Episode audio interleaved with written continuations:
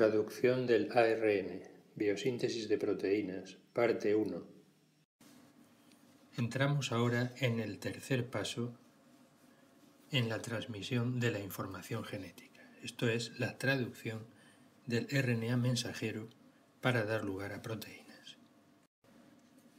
La síntesis de proteínas está dirigida por un molde de RNA mensajero y comprende tres fases. Una fase de iniciación, en donde cada actor se va a colocar en el escenario, una fase de elongación de la cadena, donde se irán añadiendo aminoácidos uno a uno, y una fase de terminación. La fase preliminar es la formación del precursor activado aminoacil-tRNA del cual ya hemos hablado. La maquinaria que interviene en la síntesis de proteínas es una maquinaria compleja que consta de ribosomas y de factores proteicos eh, secundarios. Los ribosomas, a su vez, estarán formados del RNA ribosomal, la parte más importante, y de eh, toda una gran cantidad de proteínas. Los RNA ribosómicos no solo tienen importancia estructural para la formación del ribosoma, sino también funcional. De gran importancia es la estructura secundaria que servirá de soporte para la estructura tridimensional del ribosoma. Aquí, por ejemplo, observamos la complejidad de las interacciones entre las bases, gran cantidad de lazos, de apareamientos de bases que van a conducir a esta estructura secundaria del RNA ribosómico de 16S. Como podemos observar aquí, se ven claramente cuatro dominios diferenciados. Algo similar observamos aquí con la estructura secundaria de los RNA ribosómicos de 23S y de 5S. Observamos una gran cantidad de aparamientos de bases, la formación de lazos, en suma, una gran riqueza en estructura secundaria de estos RNA ribosómicos que eh, de hecho son monocatenarios, pero pueden dar lugar a toda esta serie de dominios de importancia eh, no solo estructural, como decíamos, sino también funcional.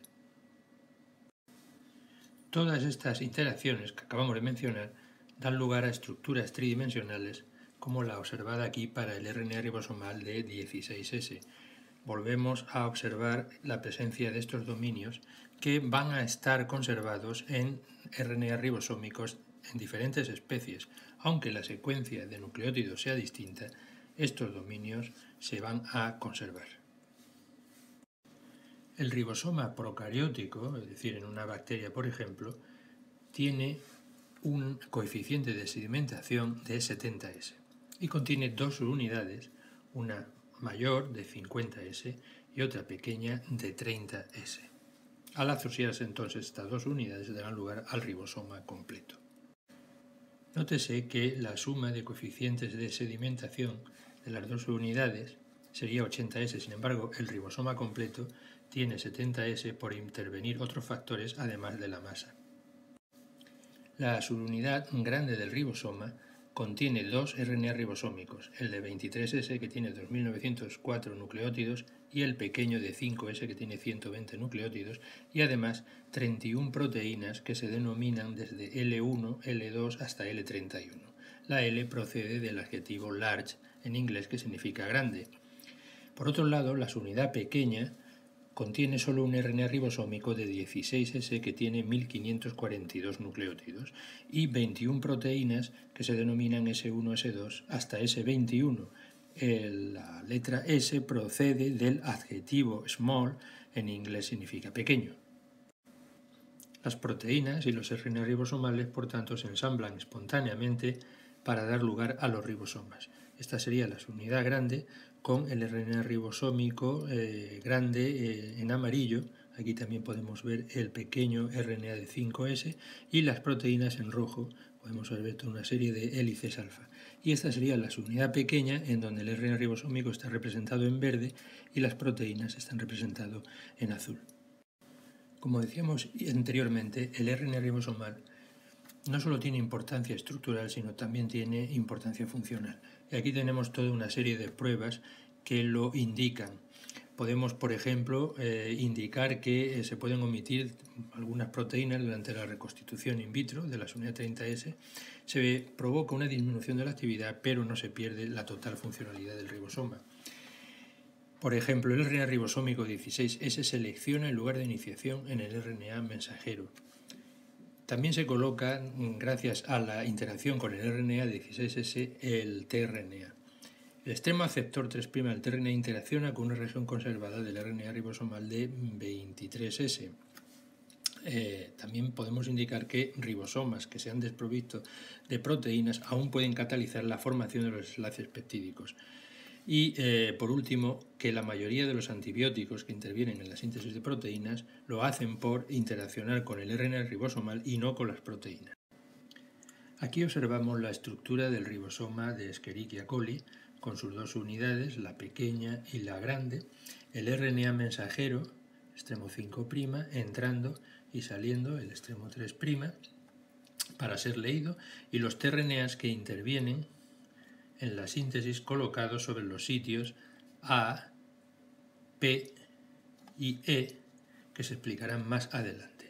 También observamos alguna que otra eh, proteína componente de estos ribosomas.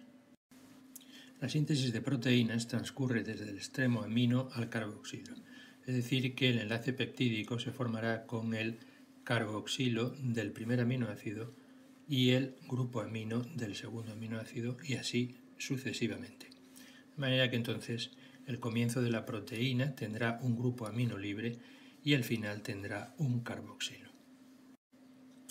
Esto se demostró añadiendo un aminoácido radioactivo, una leucina, a las proteínas que se están sintetizando y recogiendo muestras cada cierto tiempo. Es decir, nosotros podemos tener una proteína que había llegado a su síntesis sin leucina radioactiva hasta aquí, otra hasta aquí, otra hasta aquí.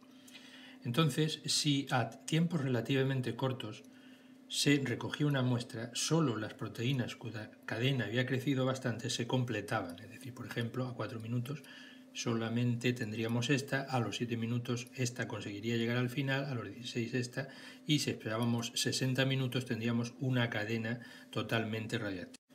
Entonces lo que se observó fue que conforme el tiempo de reacción se alargaba, se observaba que cada vez había más cadena radiactiva hacia el N terminal. Es decir, cadenas más cortas tenían oportunidad de incorporar radioactividad.